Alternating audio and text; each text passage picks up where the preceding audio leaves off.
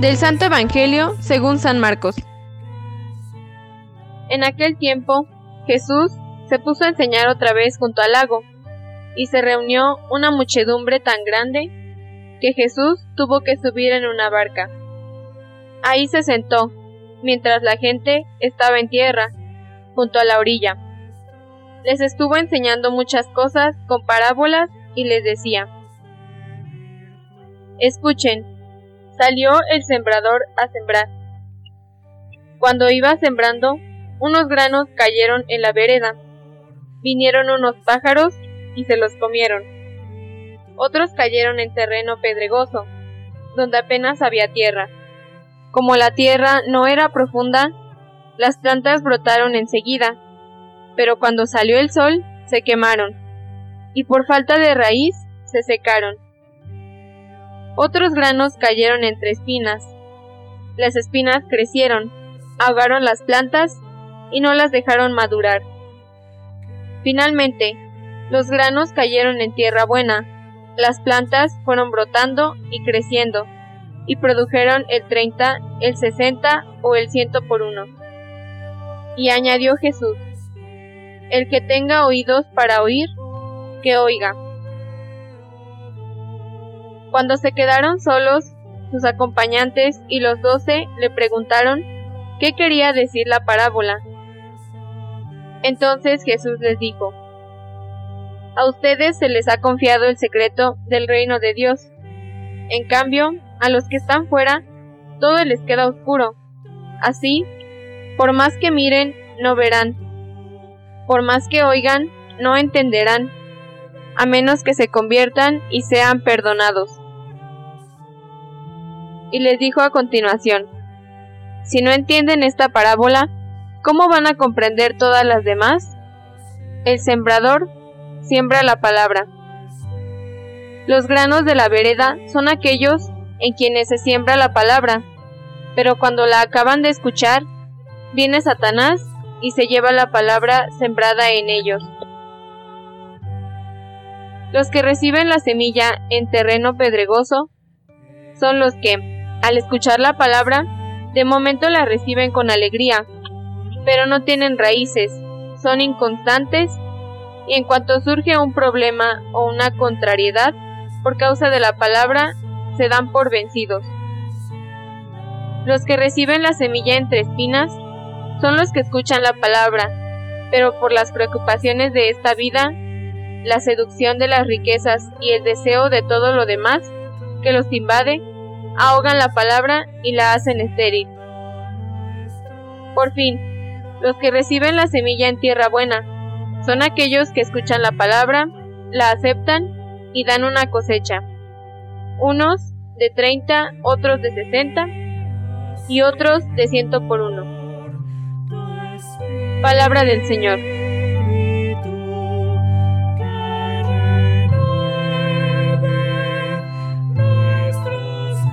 Buenos días queridos hermanos en Cristo Jesús. El texto que acabamos de escuchar nos descubre dos cosas.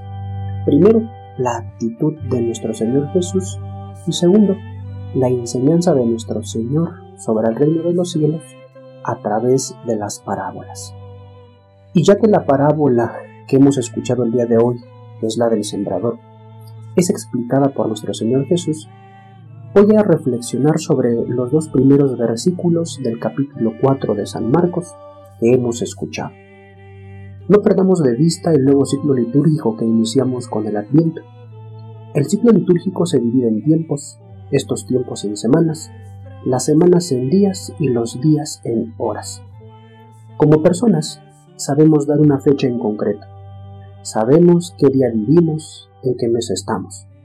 Como cristianos, en ocasiones no sabemos en qué tiempo litúrgico vivimos.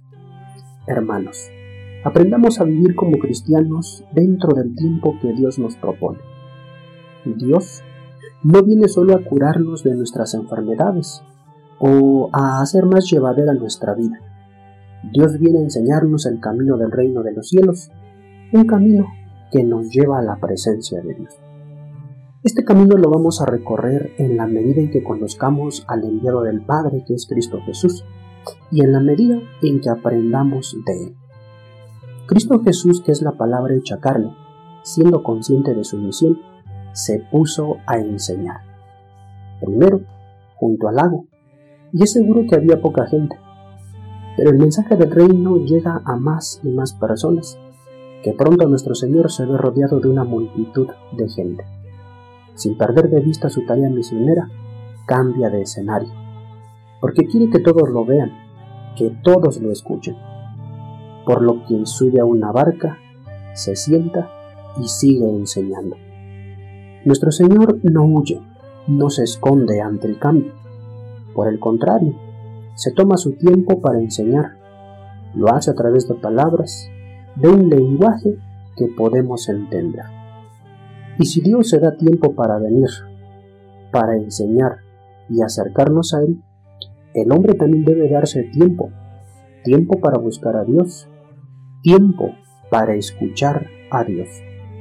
Comprender el tiempo que Dios nos da nos ayudará a crecer, pero también a entender el tiempo que cada uno de nosotros le dedicamos a Dios. Todo en esta vida lleva su tiempo. Nos llevó nueve meses en formarnos en el vientre de nuestra madre. Le lleva su tiempo a una pareja construir su patrimonio. Le lleva tiempo al enfermo recuperar su salud le lleva tiempo a una semilla dar su fruto. Si todo lleva su tiempo, no forcemos o apresuremos el tiempo. No exijamos a Dios que cambie las cosas de la noche a la mañana. Démosle tiempo a Dios que nos busca, nos habla y nos enseña. La oración cristiana aplica en el tiempo que le damos a Dios. Busquémoslo en la lección divina, en la hora santa, en el rosario, en el sacramento de la Eucaristía. Dejemos que Jesús se siente y nos enseñe el reino de Dios, mientras que nosotros con toda la buena actitud nos acercamos a Él para escucharlo con atención y crecer en nuestra fe, la esperanza y la caridad. Que así sea.